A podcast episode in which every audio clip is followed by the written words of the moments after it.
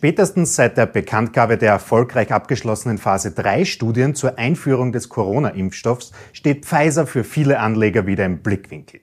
Doch einige Investoren wissen nicht genau, wie sie den Titel einschätzen sollen und wie sie Risiken dieses Investments vermeiden können. Darum werden wir uns in diesem Beitrag die Pfizer-Aktie im Detail ansehen. Neben den fundamentalen Daten wirst du natürlich auch lernen, die makroökonomischen Chancen und Risiken von Pfizer zu interpretieren.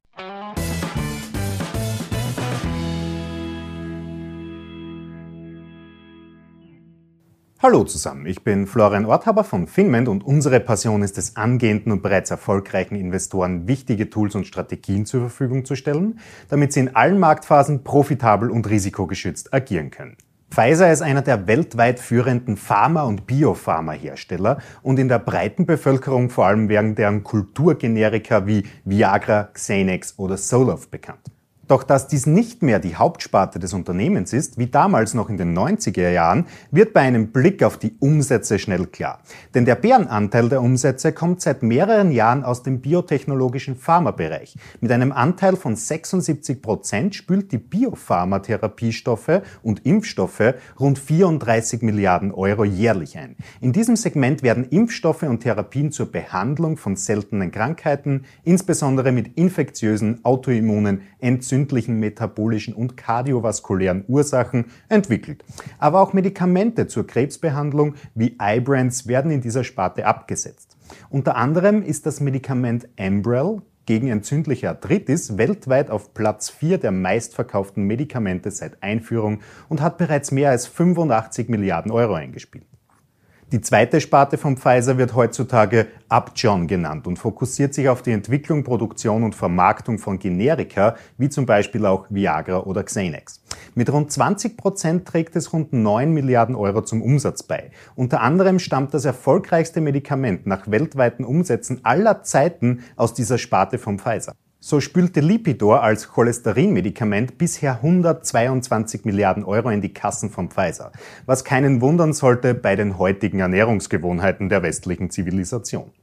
Aktuell ist Pfizer weltweit führend im Verkauf von verschreibungspflichtigen Medikamenten. Mit 5,5 Prozent liegt es damit wenige Zehntel über der direkten Konkurrenz Roche und Johnson Johnson. Jedoch besteht die Bestrebung bei Pfizer, die Generikasparte so weit wie möglich auszugliedern, um sich auf die biotechnologische Entwicklung von Wirkstoffen gegen schwere Erkrankungen zu konzentrieren.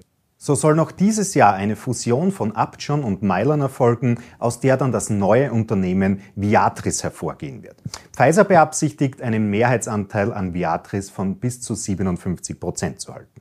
Auch die Übernahme von Array Biopharma letztes Jahr zeigt klare Tendenzen in diese Richtung. Denn für den Spezialisten in puncto Krebsbehandlungen gab Pfizer schlappe 9,75 Milliarden Euro aus. Aktuell zählt Pfizer zur Branche der Pharmazeutika-Entwickler und Hersteller. Trotz größerem Markteinfluss muss sich die Aktie an dritter Stelle hinter den Hauptkonkurrenten Johnson Johnson und Roche einordnen. Das hat mit dem eher schlecht laufenden Aktienkurs der letzten Jahre zu tun. Aber diesem Thema widmen wir uns später im Detail mehr. Dennoch kommt Pfizer auf eine Marktkapitalisierung von 182 Milliarden Euro, was natürlich locker für die Large Caps ausreicht. Vor allem der Megatrend des demografischen Wandels und verstärkten Auftretens von Zivilisationskrankheiten wird Pfizer als große Chance zugrunde gelegt. Wahrscheinlich ist dies auch der Grund, sich unternehmerisch mehr auf die Biopharmabranche zu konzentrieren. Nun, wo du die Hauptprodukte, die Konkurrenz und die Vision des Pharmaherstellers kennst, können wir bereits in die finanziellen Daten eintauchen. Die Kennzahlen teilen wir hier in vier grundlegende Bereiche. Starten wir hier am besten mit der Krisensicherheit der Pfizer-Aktie. Die Leverage von Pfizer beläuft sich derzeit auf das 2,16-fache des Eigenkapitals, was mit einer 3 minus zu bewerten wäre. Der Verschuldungsgrad liegt aktuell bei 69 Prozent und führt zur Schulnote 4 in unserem System. Als zweiten Bereich sehen wir uns die Aktienqualität von Pfizer an. Die Bruttomarge liegt aktuell bei unfassbaren 71,5 Prozent, was natürlich zu einer überdurchschnittlichen 1 Plus führt. Für das gesamte Geschäftsmodell ist die operative Marge jedoch wichtiger, aber auch diese beläuft sich auf 27,3 Prozent, was für den ersten Rang locker ausreicht. Der dritte Punkt sind die Kernwerte der Pfizer-Aktie. Die Ertragsrendite der letzten zwölf Monate kommt auf einen Wert von 5,3 Prozent und wird somit mit dem dritten Quantil bewertet. Die Free Cashflow-Rendite beläuft sich auf 3,9 Prozent und erreicht damit auch den dritten Platz. Der letzte Punkt der fundamentalen Analyse ist das Momentum. Durch den harten Rückschlag der Corona-Krise schafft es der Pharmakonzern nicht in die positive Zone. Die Kursperformance der letzten sechs Monate kommt somit auf minus vier Prozent, was aber dennoch zumindest für den zweiten Rang im Bewertungsumfeld der Large Caps ausreicht. Vor allem qualitativ sticht die Aktie ins Auge, doch eigentlich ist sie eher als Dividendentitel bekannt. Mit Chorwerten im Mittelfeld unseres Bewertungssystems wird jedoch auch klar, wieso die Dividendenpolitik von Pfizer den direkten Konkurrenten nachhinkt. Zwar findet seit zehn Jahren eine kontinuierliche Anhebung der Dividenden statt, aber mit abnehmender Tendenz der Anhebungen ist zu befürchten, dass diese bald nicht mehr aufgestockt werden könnten. Auch die Ausschüttungsquote von 48 Prozent befeuert diese Angst. Dafür konnte man mit der kumulierten Dividendenrendite der letzten fünf Jahre gut 18 Prozent passiven Rückfluss kreieren. Wie wir gleich noch sehen werden, ist Pfizer nicht nur hinsichtlich der Dividende ein interessantes Investment in die Zukunft, aber zuvor sollten wir uns noch die Chancen und Risiken des makroökonomischen Umfelds ansehen. Lass uns hier am besten gleich mit den Analyseprognosen für die kommenden Jahre durchstarten. Im abgeschlossenen Geschäftsjahr wurde ein Gesamtumsatz von 46 Milliarden Euro seitens Pfizer bestätigt. In den kommenden Jahren soll dieser rückläufig sein, was sich vorrangig auf die Ausgliederung von Upjohn zurückführen lässt.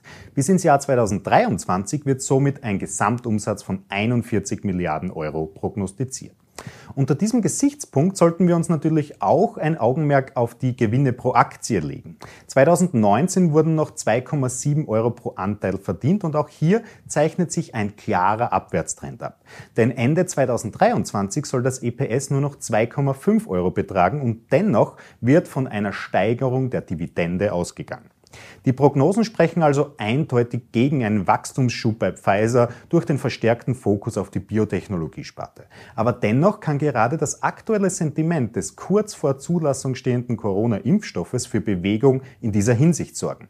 Denn im kommenden Jahr wird alleine für den Absatz des mit BioNTech entwickelten Impfstoffs ein Umsatzanstieg von 15 Prozent prognostiziert. Aber dennoch ist dieser großen Möglichkeit eine Schranke gesetzt, denn laut den Vorverträgen mit den Regierungen weltweit sollen die Impfstoffdosen zwischen 5 und 20 Euro kosten, wonach Pfizer natürlich auch nicht den Preis frei nach Lust und Laune ändern kann. Und auch das Risiko der Kursverluste ist bei der Pfizer-Aktie durch die ungewöhnlich hohe Volatilität eines Pharmakonzerns nicht zu vernachlässigen. Darum sehen wir uns jetzt noch den maximalen Drawdown der Aktie an. Nach der Rallye der Aktie in den 90er Jahren, ausgelöst durch den Erfolg von Viagra, brach die Aktie in den ersten Jahren des 21. Jahrhunderts um ca. 70 Prozent ein. Auch die Erholung aus diesen Lagen dauerte mit vier Jahren ungewöhnlich lange. Weiter solltest du nicht vergessen, dass ein großes Risiko für Pfizer besteht, die Vormacht im verschreibungspflichtigen Generikamarkt an die direkten Konkurrenten Roche oder Johnson Johnson zu verlieren. Zu guter Letzt sollten wir noch einen Blick auf den Kurs des Papiers werfen, denn aus der aktuellen Marktlage könnten sich einige interessante Einstiege ableiten lassen.